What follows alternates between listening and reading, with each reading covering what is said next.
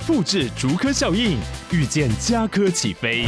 嘉义花园造镇新案 AI 世界城隆重登场，马上把握与嘉科最近的距离。嘉义科学园区无人机产业聚落，华泰名品城打造高铁 Outlet，故宫南院长庚医院县府生活圈 AI 世界城二到三房抢先预约零五三七一七五五五。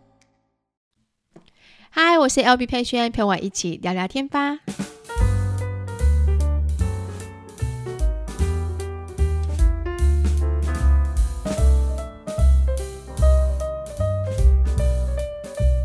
Hello，大家欢迎回到今天十一月十七号星期五的 Podcast。今天呢，大家有感觉到冬天到来的感觉吗？我觉得今天真的非常的冷呢。虽然我们现在台北这边已经有出太阳，就是看过去都是诶，太阳照起来应该很温暖的感觉，但没有。我中午骑摩托车在晨晨下课的时候，我就发现天哪，好冷哦！怎么这么冷？我都还穿长袖，穿一件薄外套，诶，那个风吹过来，真的有一种寒风刺骨的感觉。所以大家最近真的记得记得一定要保持多穿一点温暖的衣服，然后注意保暖。而且近期星期六、星期天之后有一波冷气团要到来了，所以这个大家也要注意一下，不要因为这样子生病感冒了。哦，应该是说电热毯可以拿出来了，还有电暖气也可以拿出来了。好，那这礼拜的话呢，其实我过得还不错。你们呢？你们过得好吗？我这礼拜的话呢，其实有开始在练习，继续练习。我放慢我的脚步，把我的重心放在我的生活当中，好好的活在每一个当下。那因为之前我自己长时间在一个比较嗯紧绷，然后速度节奏快的生活下，所以其实我对于我自己。在整个过程当中，就是属于那种非常非常累、非常呃要一直去想着下一步要做什么事情的人。所以呢，我要开始走入慢节奏的生活的时候，其实对我来说真的不太容易。有的时候我会有一种罪恶感，感觉就觉得是不是我这样不够努力，不够努力会不会怎么样？但是我发现真的要好好的放慢节奏、放慢脚步，我才会看到一些。我平常看不到的东西，像近期我比较多的重心是放在晨晨身上哦，还有一个就是我阿妈现在目前生病，刚好在住院，所以我也常常来往医院去陪陪她，看看她。我有发现一件事情，就是很多时候有一些时间是过了之后，其实你要说再重来就没有办法重来了。例如孩子的成长，例如我们的每一天。这件事情其实大家都呃，目前啊，日常现实生活当中的人其实很难领悟到这一点。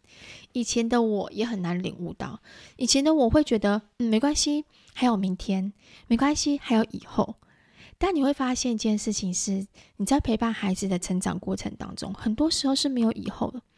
他这段时间过了就过了，你要再回去到之前那段时间，跟他重新培养那样子的感情，在已经来不及了。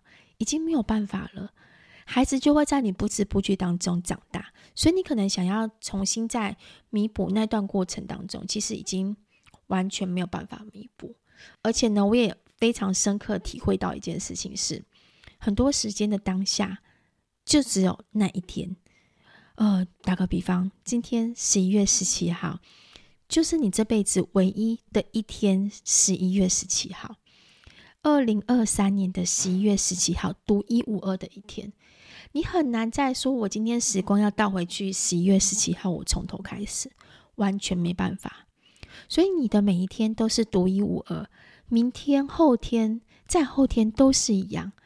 所以我有这种感受之后，我就会觉得我特别的珍惜，特别的享受，在我今天这一天过的生活。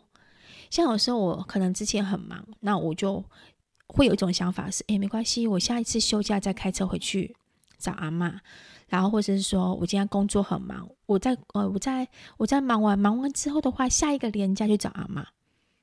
但是很多时候可能不会有下一次，所以我现在的话呢，就是把工作部分放慢脚步，可能提前做完，或者是说我告诉自己，诶，很多时候有些东西你可以选择性的放下，这些工作我可以暂时不接，没关系。我怕失掉超多的工作，就是为了想要陪晨晨，为了陪阿妈。然后我可以多一点时间，我就开车上去。以前我还不敢一个人开车哦。今天我在先动我分享，我以前是不敢一个人开车上高速公路。日常的平路、平面道路我还可以，可是上高速公路的话，我会紧张，所以有可能就要三宝爸或是小朋友在后面陪我。但最近我就是自己一个人，诶，开着车上高速公路，其实我自己也可以办得到。然后我也可以就是。自己一个人独自，当我在那个时间点可以做到我想做的事情的时候，我就觉得特别特别的感恩现在的自己能够做下这个决定。那像昨天，因为我朋友刚好之前生日嘛，所以我答应他要请他吃饭。那之前我们小时候常常都相处在一起，我觉得能够有一个时间点，然后我们可以聚在一起，在一起吃饭，这也是非常难得的事情。如果平常以前的我可能工作忙，错过就这样错过了。所以我觉得，好好的把握当下每一刻的感觉，是我现在目前这一个礼拜当中，我觉得深刻的，嗯，非常感受到这种很大的幸福感。对，那我知道我阿嬷的状况，我不知道是好是坏，因为毕竟她年纪比较大了，一百零三岁了。那身体有任何状况，其实医生也讲得很明白，都是正常的。所以我就觉得我很珍惜每次跟他握着手的机会，他眼睛看着我，我眼睛看着他的机会。我觉得这些东西都会深深印在我的脑海里面。那我也不会有任何的遗憾，因为我每个当下，我都有好好的去把握着。所以分享给你们我这一个礼拜的感受，也希望大家可以就是好好的把握自己的当下，然后去做自己想要做的事情。嗯，不要给自己任何的借口，想做就去做。好，那这礼拜的主题的话呢，想跟大家分享哦。我们上礼拜有特别讲过，就是一个粉丝特别写一封信给我，然后想要我在 Podcast 里面跟大家分享一下自我的看法跟大家的看法。好，那我简单念一下我们粉丝写给我的内容。LB 你好，想请问你们可不可以分享你们自己的经验？不管是你们原生家庭，或者是你们自己养育三个手小孩子部分，去分享手足关系。因为我目前只有一个女儿，一岁十个月，想要有第二胎。那身边的人都告诉我，以后一一定要有第二胎。不然的话呢，这个孩子以后很可怜，他可能很孤独，或者是将来面对事情只有自己，没有手足可以商量什么的。但也有人告诉我，第二个孩子要花更多的时间、心力去，还有经济去多一倍去陪伴、去付出。那因为我们没有后援，我先生呢，目前倾向只剩一个，我也有年纪，已经三十三了。所以我真的不知道该怎么办，想问问你跟三宝爸是否可以在 Podcast 里面分享这个部分的看法。我真的陷入在这里面，不知道该如何是好。我有看到你跟我分享，你们分享你跟弟弟关系手足那篇，让我很感动。或者是说，有没有办法透过你们的力量？想让大家知道，就是诶，身为独生子、独生女，真的一个人会很孤单，或者面对以后所有事情，要自己扛很多的压力吗？好，希望可以了解这个部分。好，那那时候我看到这封信的时候，其实，嗯，我自己有一部分的想法，其实应该是这样讲，我在教养孩子生这三个孩子这段过程当中，其实我有学会一件事情，请听自己的声音，关起耳朵。这是因为我们在这条路上面常常会去听到很多不同的建议，身边很多的朋友、家人、长辈都会给你不同很多很多很多不同的建议。但你真的要学习一件事情，是把你的耳朵关起来，先听听看自己心里的声音，需要什么，想要什么。那你真的想要这样做吗？那一个家庭里面想要有孩子，其实也不是自己一个人的想法，还有先生的想法。先生的想法跟看法是什么呢？好，我先分享我自己的过去，我为什么生三个小孩子？其实我一开始没有打算生三个，顶多就两个而已。所以一男一女对我来说真的是非常刚好。那我刚开始生第一个孩子的时候，其实我有思考过一件事情，就是我可以给第二个孩子满满的爱吗？我不知道哎、因为我觉得我真的太爱太爱我第一个老大了，我真的太爱他了。如果我今天有第二个孩子，我有办法去付出同等的爱吗？好，那当然，我现在目前可以跟你讲的解答是可以或可以。我生第二个跟生第三个，我付出给他们的爱都是一样的。我对于他们三个没有太大的偏心，都算蛮公平的。所以他们三个都是我。啊、应该是说从我身体里面出现的一块肉，所以我真心真心的爱他们。那因为有他们三个，也让我自己的能力变得更强。我必须老实说一件事情：如果没有他们三个，不会有现在的我，不会有我现在的自己这样子的能力、赚钱能力，或者是这样的抗压性去面对每一个未来。可能我还会是以前那一个懦弱的自己，或者是安于现况的自己。所以，妈妈的力量是一件很可怕的事情。她会为了孩子变得更强大、更强大。所以，我相信现在目前在听的听众朋友们，如果今天是有二胎或三胎的爸爸妈妈，一定会有跟我一样的感触。你可能点头如捣蒜，诶，真的是这样子。那你们说，诶，那你们也因为我们家也是没有后援嘛？我都是靠我跟三宝爸三个人，那可以选择过怎样的生活？其实我们自己心里知道，我不会去跟别人比较。我们过的生活并不是那一种非常富裕、非常好，孩子也不是接受到非常棒、非常好的教育。但我知道，我能够给他们的，在我的能力范围当中，我可以给他们的爱、给他们的陪伴，我都会尽可能的给他们。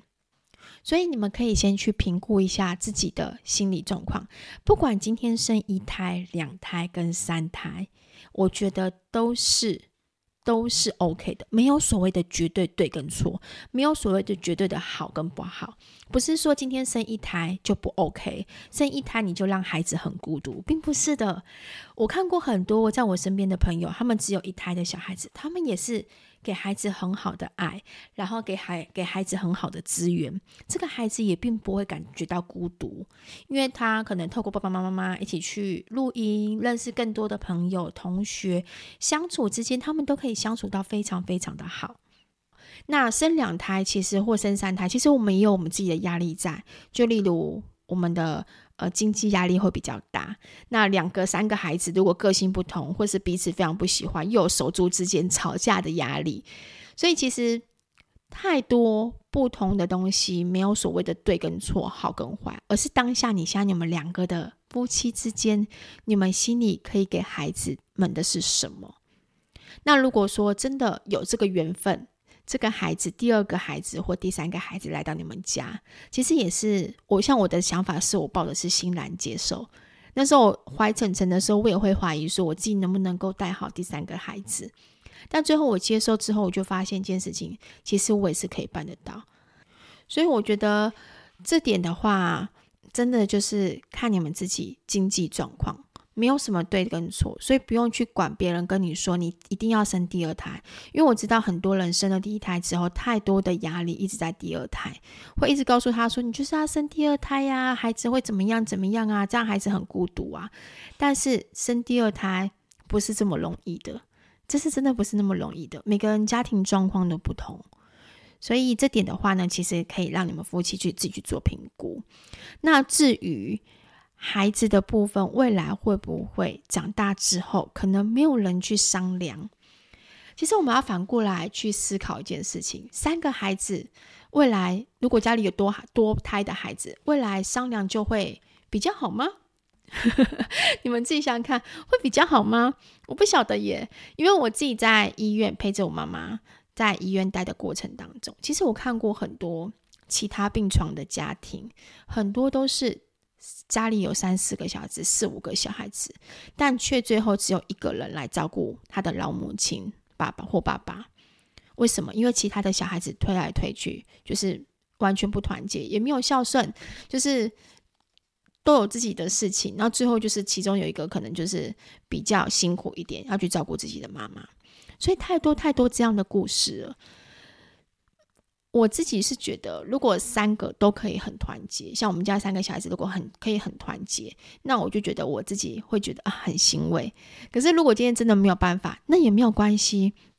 我不希望造成你们三个的负担。我自己的想法是这样，我觉得我有能力，我会多存一些钱，然后把我自己的老的时候的生活给照顾好。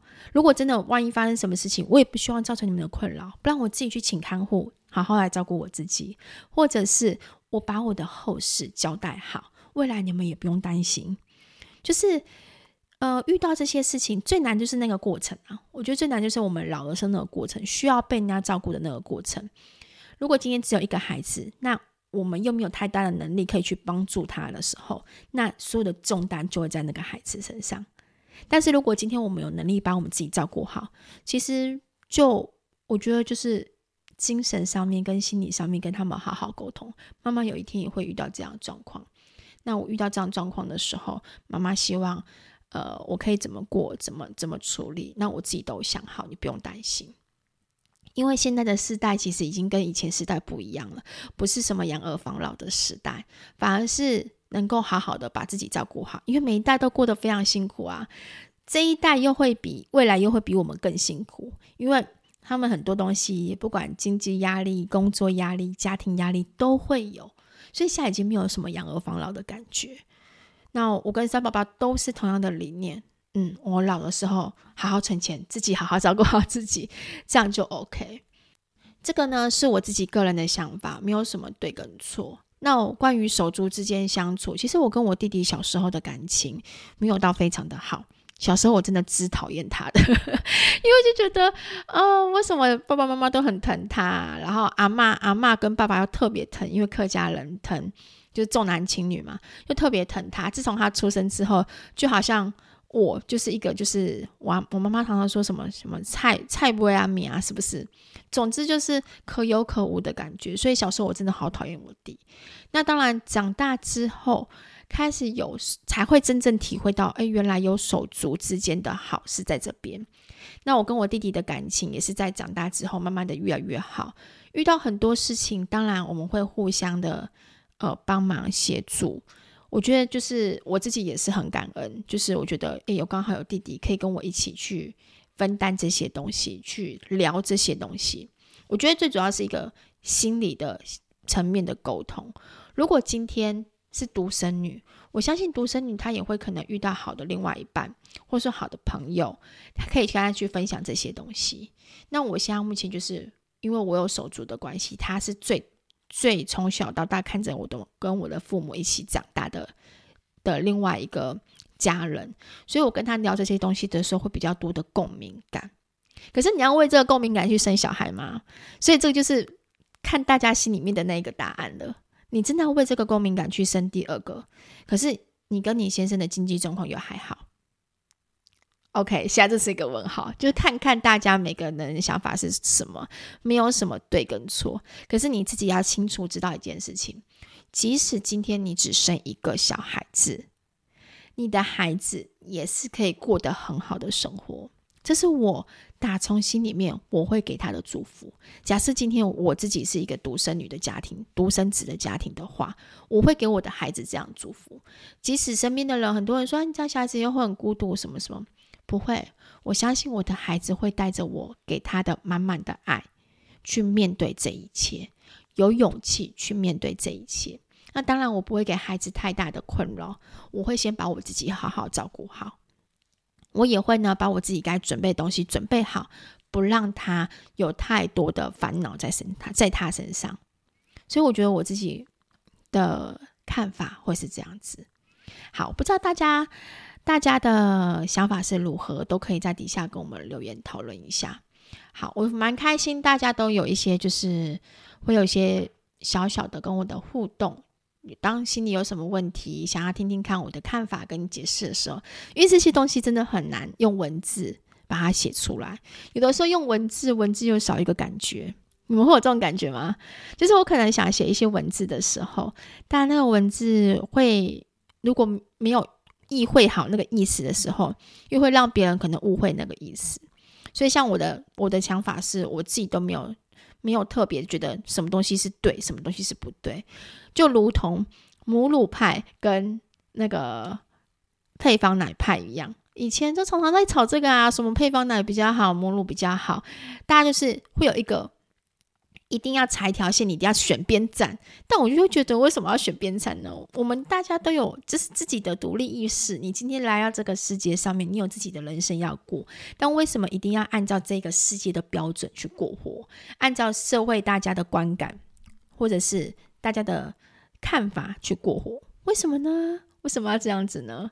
所以我自己是觉得没有什么对跟错，你只要。确定好你自己心里的声音，然后用肯定的心情跟着你的孩子一起过下去，然后给你的孩子满满的祝福，这样就好了。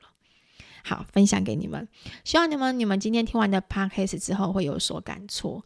好，之后的话呢，就要迈入冬天喽，大家记住，好好的把握自己的每一天，然后呢，好好的照顾自己的身体，我也会好好照顾自己的身体。好，那我们下一集 p o d 见喽，拜拜。